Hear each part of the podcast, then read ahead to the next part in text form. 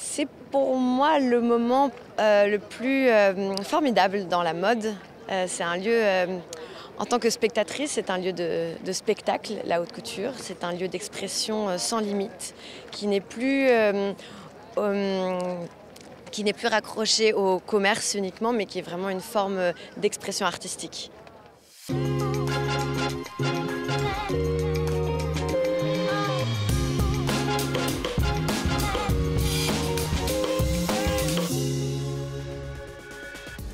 Il n'a jamais été aussi exceptionnel.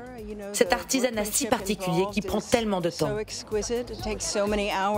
Et je pense que, tout spécialement en cette période de Covid, pouvoir célébrer tout ce travail que les gens ont réalisé.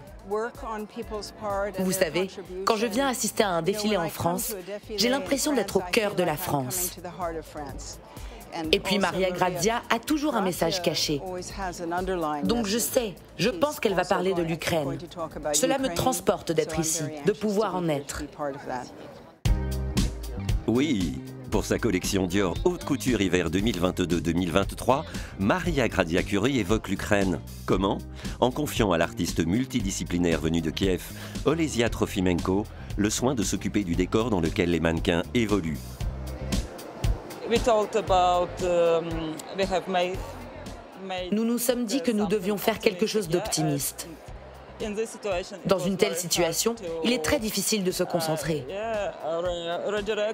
Toutes ces mauvaises nouvelles qui venaient de Boucha et d'autres villes. Mais c'était une bonne décision, célébrer la vie et pas le reste. Vous allez rester en France ou vous repartez en Ukraine? Non, je retourne en Ukraine demain. L'œuvre d'Olesia Trofimenko est un mélange de photographie, de peinture et de broderie en référence aux vêtements traditionnels ukrainiens. Pour construire sa collection, Maria Grazia Curie s'est également appuyée sur un symbole connu de toutes les cultures, l'arbre de vie.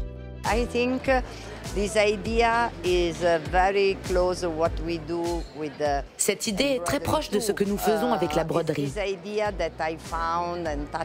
Cette idée que j'ai trouvée et qui m'a uh, touchée dans le programme mis en route par l'Europe, le nouveau Boros. Je pense qu'il est possible de mélanger toutes les connaissances différentes dans la couture, non? C'est très expérimental. Nous avons fait d'autres robes avec des détails qui ne sont probablement pas visibles sur le podium. Nous avons rajeuni les smocks. Pas en les cousant, mais avec la technique du mignon. C'est notre atelier à Paris qui les a faits et c'est magnifique. Vous drapez ou vous plissez la robe et après, avec le mignon, vous devez faire tous les petits trous pour faire les smocks. C'est autant de la construction que de la broderie. La couture est un territoire où vous pouvez expérimenter tout ce que vous voulez et c'est magnifique. C'était beau, c'était tellement beau. Innover, tenir coûte que coûte en temps de crise, s'exprime de façon différente selon les maisons. Jean-Paul Gaultier n'exerce plus depuis janvier 2020, mais ses ateliers aujourd'hui exploités par le groupe espagnol Puig continuent de produire en s'associant à des designers extérieurs chargés d'interpréter l'ADN Gaultier. Après la japonaise Chitose Abe, le belge Glenn Martins, place au directeur artistique de Balmain, le français Olivier Roustin. Ça va être incroyable, je trouve que c'est vraiment deux univers qui méritaient de se rencontrer. Euh, c'est tous deux des hommes qui aiment le corps des femmes véritablement, tous deux des hommes qui font de l'architecture avec le corps des femmes, qui aiment les grosses épaules, tous deux, qui aiment les tailles bien serrées, tous deux. Donc c'est le crossover que j'attendais.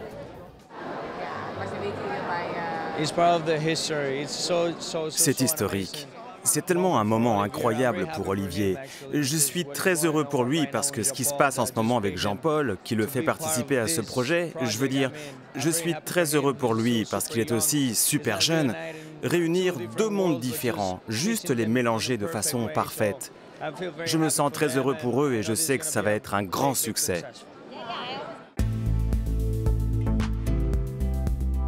Pense qu'aujourd'hui, c'était juste une lettre d'amour et de respect pour tout ce qu'il a fait. C'était un monologue avec moi-même qui parlait avec lui, parce que Jean-Paul ne voulait pas m'influencer dans ma collection, mais c'était moi qui essayais de parler avec lui et de me dire qu'est-ce qu'il penserait de cette collection. Est-ce qu'il y a eu quelque chose de plus difficile que les autres? Les heures, beaucoup plus d'heures sur chaque vêtement. Mais beaucoup de passion, beaucoup d'amour et un atelier incroyable qui m'a suivi jusqu'au bout, même si la difficulté était là.